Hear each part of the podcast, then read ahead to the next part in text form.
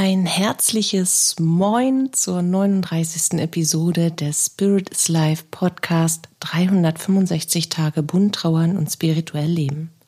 Hier bekommst du täglich hilfreiche Impulse auf deiner Trauerreise und eine Menge Wunder auf deinem Weg. Bist du dabei?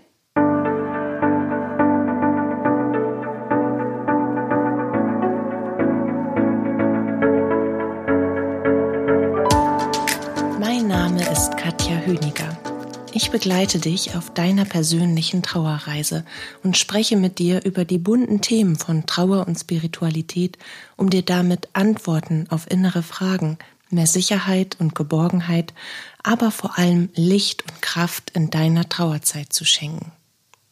Vielleicht Ganz vielleicht hast du in der Einleitung schon einen leisen Gedanken nach Norden zu mir nach Bremen geschickt, dass sich die Kombi aus herzlich und nordisch irgendwie widersprechen könnte. Vielleicht tust es auch jetzt, da ich es anspreche, wer weiß. Wir Norddeutschen haben ja den Ruf, einsilbig, spröde und wenig herzlich zu sein. Damit möchte ich gern aufräumen, denn ich bin alles andere als einsilbig, spröde und gefühlskalt und eine Menge anderer Deichkinder sind das auch. Oder auch nicht. Warum sage ich das? Nicht, dass es für diesen Podcast äh, heute oder an jedem anderen Podcast-Tag wichtig wäre, aber es geht um eine gute Einstimmung auf das heutige Thema. Heute in dieser Episode dreht sich es um das Thema, um die Themen äh, Vorurteil, Gedankenkarussell, Kopfkino, Angst und Erwartungshaltung in Trauerzeiten. Es dreht sich vornehmlich um deine Gedanken, die du in Bezug auf zukünftige Ereignisse als Kopfkino, als Gedankenkarussell oder Gedankenspirale, als Angstmaschine, Erwartungsprogramm und Vorurteilsbombe in dir aufsteigen lässt. Vielleicht über Dinge, die du tun musst, die zu erledigen sind, oder über Menschen, die du treffen wirst, oder Orte, die du aufsuchen solltest, bei denen sich dir alleine bei dem Gedanken daran schon das Herz zusammenzieht, der Boden unter den Füßen bedrohlich zu beben beginnt und sich der Magen so verknotet, dass der in den gefühlten Sitzstreik geht. Ich kenne diese Momente und vor allen Dingen kenne ich auch diese Gedanken, diese Gedankenspiralen. Und ich kann dir sagen, ich selbst war eine Meisterin im Negativ-Panik-Kopfkino. Wäre sich schon im Vorfeld kirre machen ein Studienfach gewesen, hätte ich mit Doktortitel und Spitzennote darin promovieren können. Ja, ich bin eine von euch. Und es hat doch etwas länger gedauert, dieses Kinoprogramm, diese Gedankenspirale von meiner inneren Festplatte zu löschen und ein neues Programm aufzulegen. Gerade in Trauerzeiten, denn auch ich bin durch viele Trauerzeiten gegangen. Doch woher kommt das, dass uns das so schwerfällt und dass wir uns da in diese Gedankenkarussells hineinbegeben, uns, uns absichtlich oder gewollt schon fast auf dieses Pferd im Karussell setzen und einfach nicht wieder absteigen? Das liegt daran, dass wirklich alles sich auf unseren bereits gemachten Erfahrungen begründet. Das kann die selbstgemachte Erfahrung sein oder aber sogar die Erinnerung an ein Gespräch mit jemandem, der solch ähnliche Erfahrungen schon einmal gemacht hat und dem wir vertrauen. Das heißt, wir übernehmen quasi die Überzeugungen und die Erkenntnis, die dieser jemand, der uns von einer ähnlichen oder von der gleichen Erfahrung berichtet hat, von dem Ergebnis für uns selbst. Und das tun wir unbewusst. Ich möchte dir zum Thema Gedankenkarussell und Kopfkino, Vorurteile und Erwartungshaltung ein privates Beispiel geben. Und ich nehme ja für meine Beispiele der Trauerzeit gerne immer meinen Papa. Als mein Papa starb und wir zur kirchlichen Beerdigung gingen, auf so einer schmalen alten Straße, die zur kleinen, feinen und noch älteren Rotklinkerkirche führte, der Pastor lief vorne weg, da begannen die Kirchenglocken zu läuten. Für mich war das unvermittelt. Wahrscheinlich wussten die anderen schon, dass das quasi dazugehört, dass der Pastor nur auf den Knopf drücken muss und dann gehen die Dinger los und die äh, Leute, die innen drin schon warten, wissen, alles klar, die kommen jetzt gleich rein, jetzt, jetzt fängt die Beerdigung gleich an. Aber für mich war das unbekannt und ich wurde dadurch wirklich, ja, das war für mich wie so eine Bombe, die da plötzlich vor meinen Füßen aufgeschlagen ist. Weil alle Trauergäste, und es waren so viele, dass die Kirche wirklich aus allen Nähten platzte, waren eben schon drinnen versammelt. Und ich wusste ja auch, Papa liegt dort in einem braunen Holzsack. Er ist da und auch wieder nicht. Und er wird nie wieder da sein, nie mehr so, wie er da war. Aus Fleisch, schwarzem Humor, Mut, Kraft und Liebe bestehend an meiner Seite. Ich war also auf das Läuten der Kirchenglocken überhaupt nicht vorbereitet. Und dazu kommt, dass ich auch kaum der Kirche näher kommen konnte. Der Weg dahin schien sich auszudehnen wie Kaugummi, und ich wollte dort gar nicht reingehen, ich wollte das alles ja nicht. Es hatte was ganz Bizarres von, das musst du jetzt aber tun und auch wieder, ich will mich ja aber auch verabschieden. Es war so ein bisschen guter Engel, böser Engel oder guter Engel, böser Teufel links und rechts auf meiner Schulter. Der eine machte mir Angst und Bange und der andere versuchte mir Mut zuzusprechen und mir zu erklären, warum dieser Schritt, dieser Gang in die Kirche und die Teilnehmer an der Beerdigung so wichtig für mich war. Während ich mal dem einen und dann wieder dem anderen Engel, Schrägstrich Teufel, zugehört habe, erinnerte ich mich daran, dass die Beerdigung meiner Großeltern wenige Jahre zuvor nicht so schlimm für mich gewesen waren. Die Beerdigungen an sich, die Verluste natürlich schon.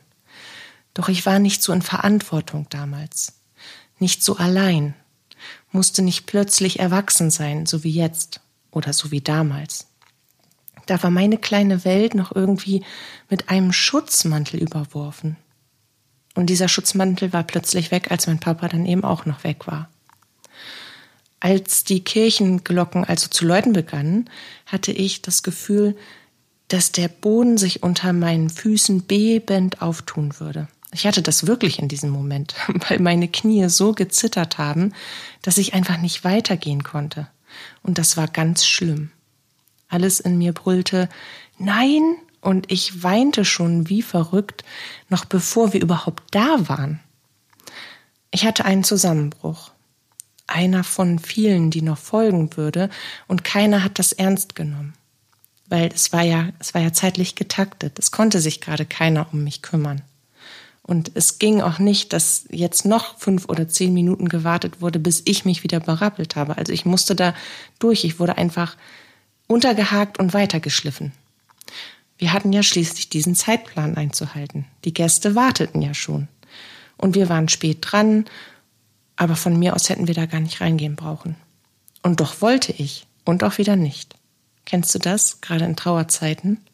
Man weiß, einige Dinge muss man tun. Auf der einen Seite möchte man vielleicht etwas tun und auf der anderen Seite möchte man das doch dann wieder nicht tun und ist sich einfach total unsicher, weil man sich darüber klar wird, dass das natürlich unterschiedlichste Emotionen, Bedürfnisse und Wünsche, Ängste und Sorgen in einem hervorruft und zwar alles zur gleichen Zeit. Und dann zu sortieren nach Priorität und nach, was kann ich leisten, was kann ich aushalten, das ist ganz schwierig und dafür braucht man grundlegend Zeit. Die Folge dieser so traumatischen und belastenden Erfahrung war, dass ich, sobald ich auch nur an diese Kirche dachte, das Läuten in meinem Inneren hörte und wieder die Bilder sah und eine ganze Zeit lang nicht zum angrenzenden Friedhof gehen konnte. Die Gefühle, der Schock, der Schmerz, diese Hilflosigkeit und Ohnmacht All das warf mir mein Unterbewusstsein als Erinnerung und Lösung in dem Gedanken an die Kirche und den Friedhof vor die Füße. Und ich steigerte mich da richtig gnadenlos rein. So sehr, dass ich regelrecht panisch wurde und mir auszumalen begann, wie ich dann dort zusammenbrechen würde und wie schlimm und schmerzhaft sich das anfühlen würde, wenn ich erst einmal dort wäre oder wieder dort wäre. Und so wurde es schlimmer und schlimmer. Der Gedanke, endlich zum Friedhof zu gehen und Papas Grab zu besuchen, der wurde mit der Zeit fordernder. Und das Kopfkino, was sich dann eben zu diesem Gedanken einstellte, das wurde wiederum immer brutaler. Und so steigerte ich mich da rein und, und ich kriegte richtige Zitteranfälle, bei dem Gedanken daran, ich muss jetzt aber endlich mal gucken, ob da mit dem Grab, ob das alles in Ordnung ist. Und, und dann kam auch die Spur, das gehört sich auch so dazu. Und auf der anderen Seite war da eben diese Negativgedankenspirale, aus der ich gar nicht mehr hochklettern konnte. Und so lange, es ging so lange, bis ich es wirklich konsequent durchbrach. Und das tat ich, und das, das tat ich eigentlich eher geführt, würde ich sagen, als Hilfestellung von oben, weil ich sprach unvermittelt genauso, also ich hatte mir das nicht überlegt und ich hatte mir keine Hilfe dazu organisiert, sondern ich ließ mich einfach auf dieses, auf diesen einen, dieses eine fließende Gefühl ein, was da plötzlich in mich hineinkam, als ich wieder einmal daran gedacht habe, dass ich jetzt endlich mal zum Friedhof müsste und dann ging die Gedankenspirale wieder los. Ich saß wieder auf meinem kleinen Pony in dem Kinderkarussell und bin einfach nicht abgestiegen. Die nächste, als hätte ich eine, ein Endlos-Abo für Fahrten und mir war schon ganz schlecht und schwindelig. Und dann floss diese Ruhe und diese Stärke in mich ein und ich sprach oder jemand sprach laut das Wort Halt durch mich aus. Ich habe wirklich ganz laut Halt gesagt aber ich war es nicht bewusst selbst und auch nicht unbewusst, sondern jemand hat durch mich hindurch dieses Wort für mich ausgesprochen. Man kann auch Stopp oder Ruhe sagen, etwas, was bewusst und gewollt dann in diesem Moment den Gedankenstrom ausbremst. Und als ich Halt sagte oder jemand durch mich Halt sagte, habe ich innegehalten.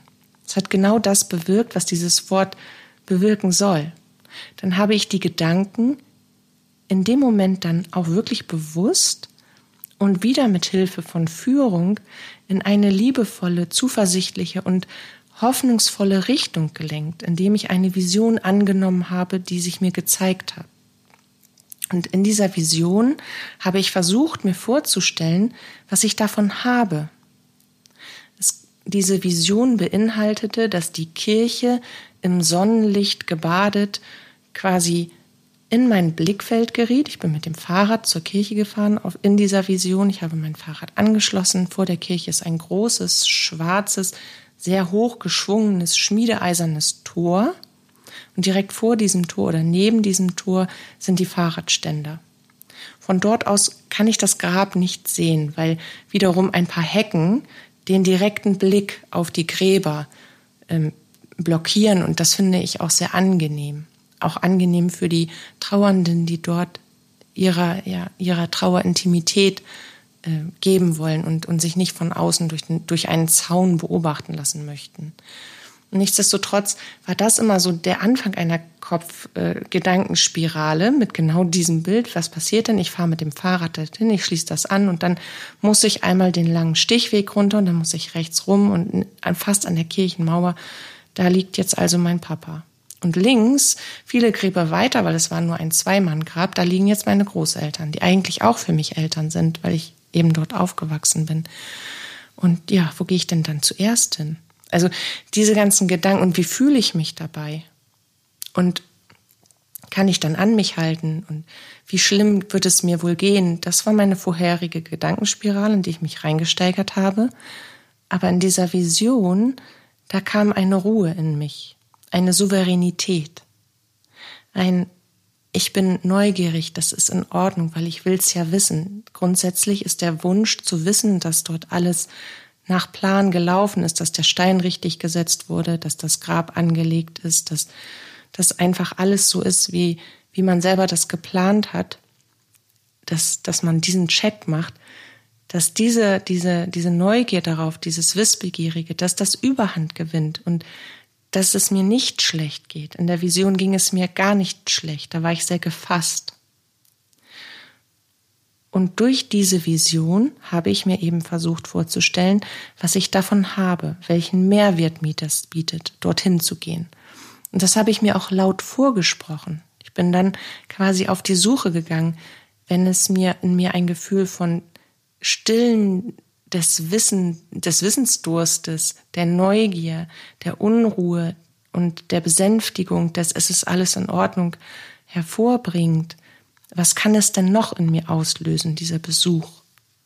Und dann bin ich auf die Idee gekommen, dass es mir auch natürlich eine Form des Gefühls von Nähe vermittelt und vielleicht sogar auch das Gefühl von Selbstkontrolle, die Bestätigung, dass dort eben alles in Ordnung ist und damit, dass sich wiederum Angst und Sorge abbauen können. So lange, bis ich ruhiger und gefasster und mutiger wurde, habe ich das gemacht. Und dann, in Schritt drei, machte ich das einfach. Ich fuhr hin und ich sammelte neue Erfahrungen.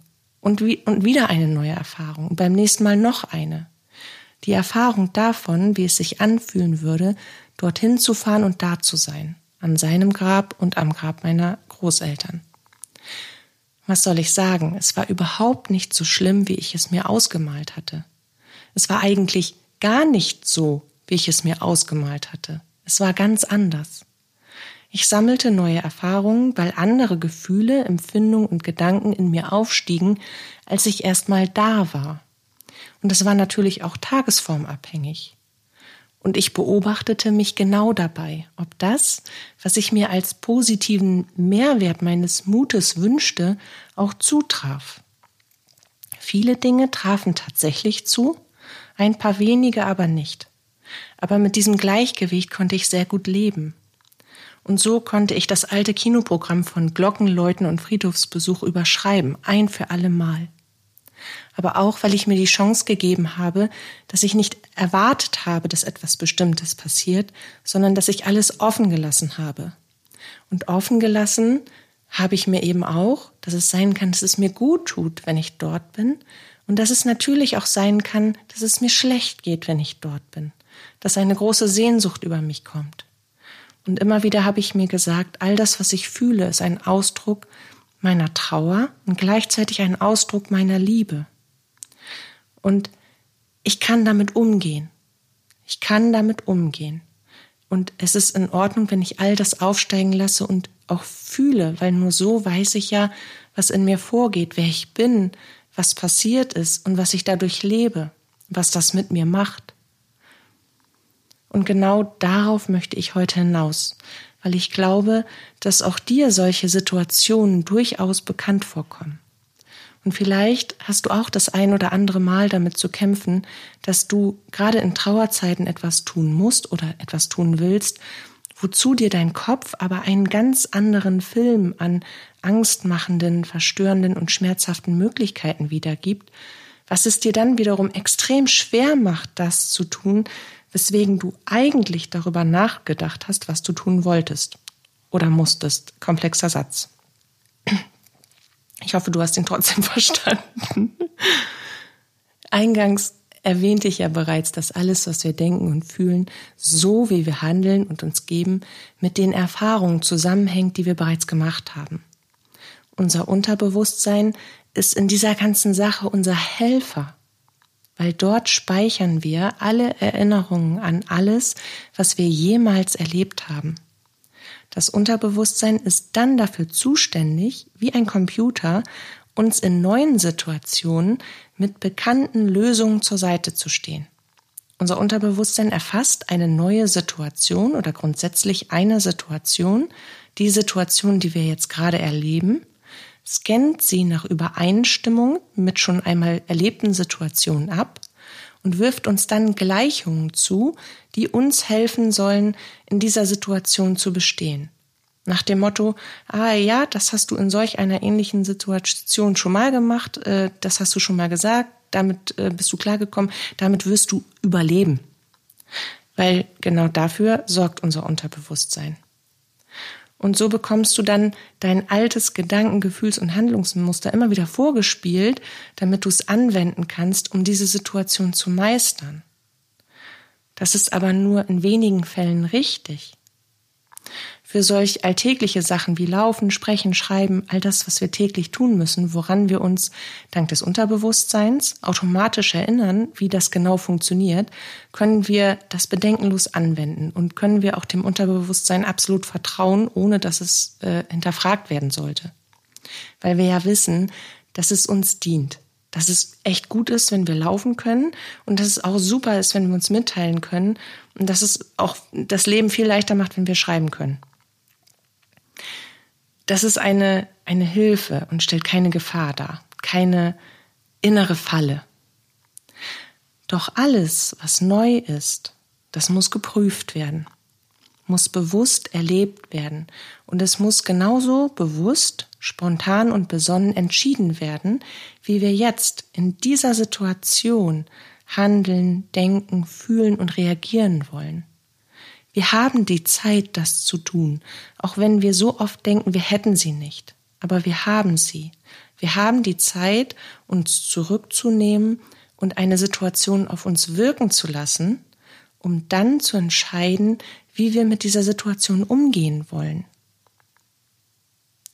Und ich kann dir nur raten, löse dich bewusst von deinem Kopfkino, von deiner Gedankenspirale.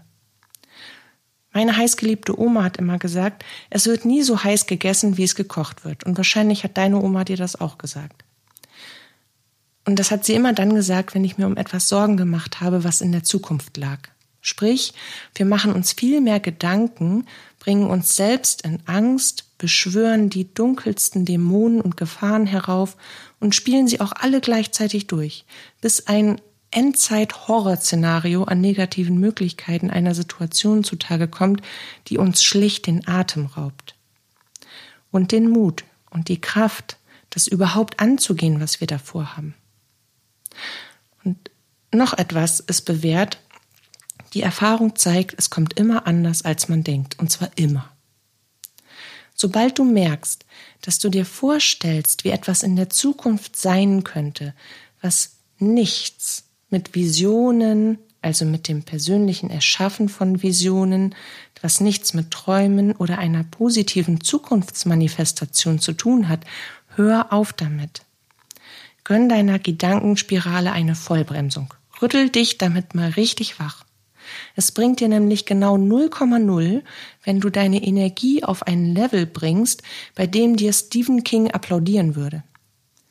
Wir wollen ja den liebevollen und fürsorglichen Umgang mit uns selbst üben und keine masochistische Ader im Bereich der Trauerbegleitung des Selbst trainieren. Nur wenn du das, was du denkst, immer wieder denkst, fühlst und in die Realität bringst, indem du aktiv daran arbeitest, genau das zu erreichen, wird es auch zur Realität werden. Und das tun wir in der Regel für Dinge, die wir wirklich wollen die uns am Herzen liegen.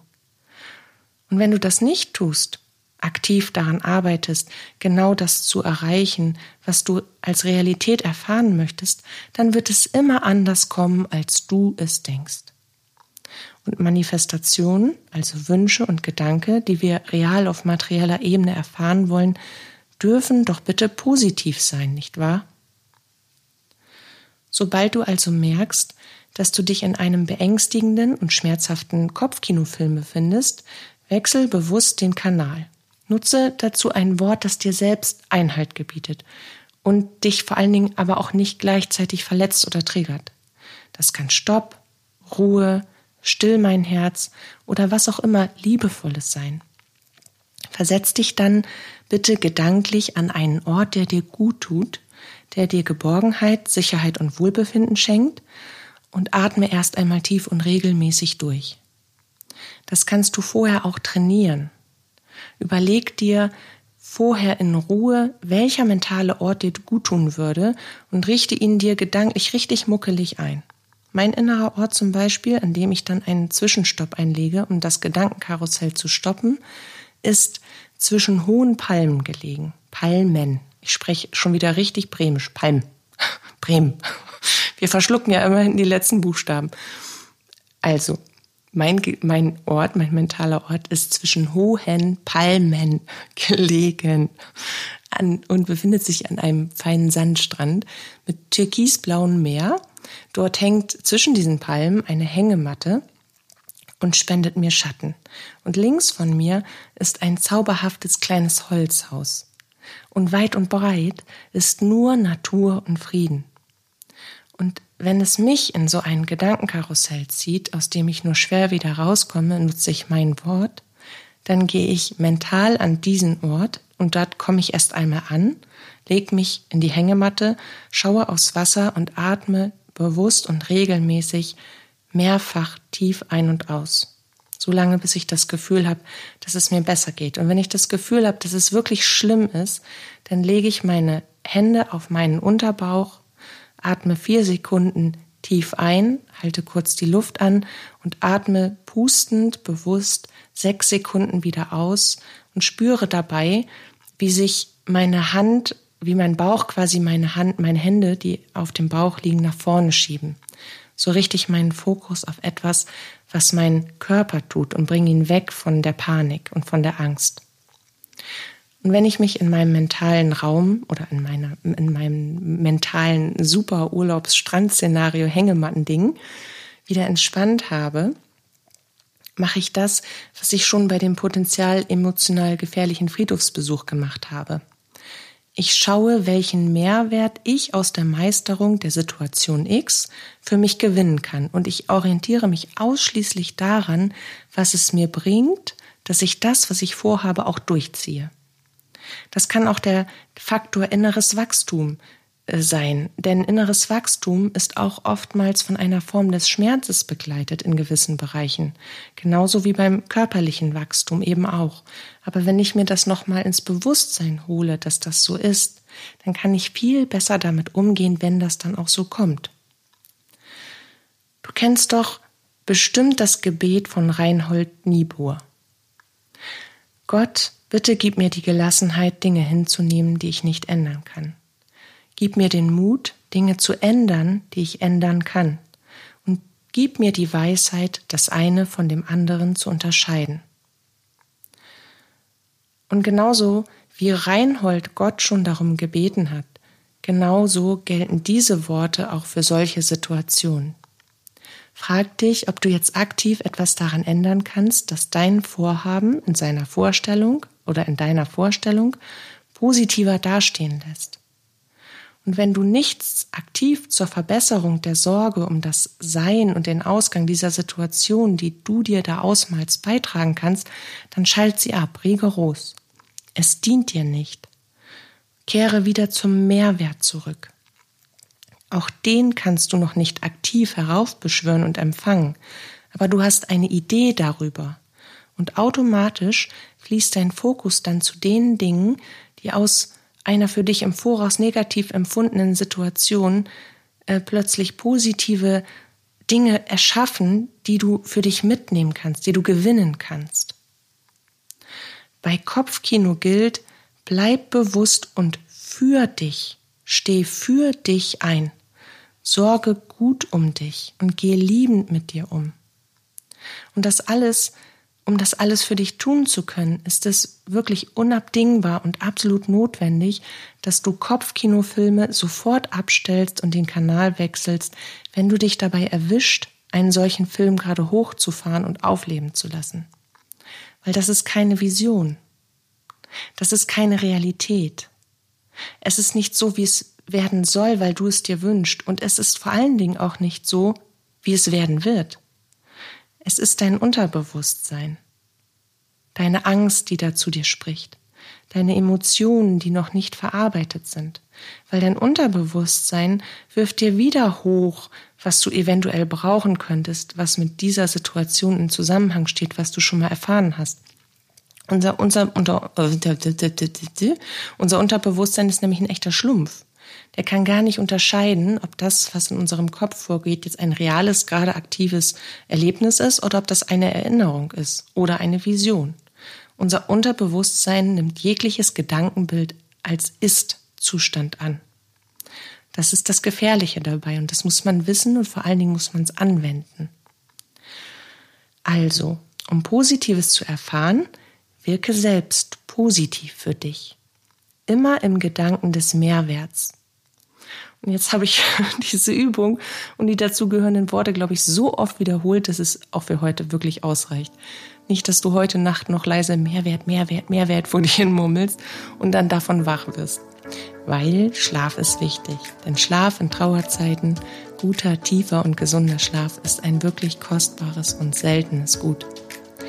Ich hoffe, ich konnte dir zum Thema Kopfkino, Gedankenspirale und Negativgedanken, Vorurteile und Erwartungshaltung ein paar wichtige Impulse schenken und ich wünsche dir viele positive Erfahrungen bei der Umsetzung dieser Übung. Bis zu unserem nächsten Wiederhören. Deine Katja.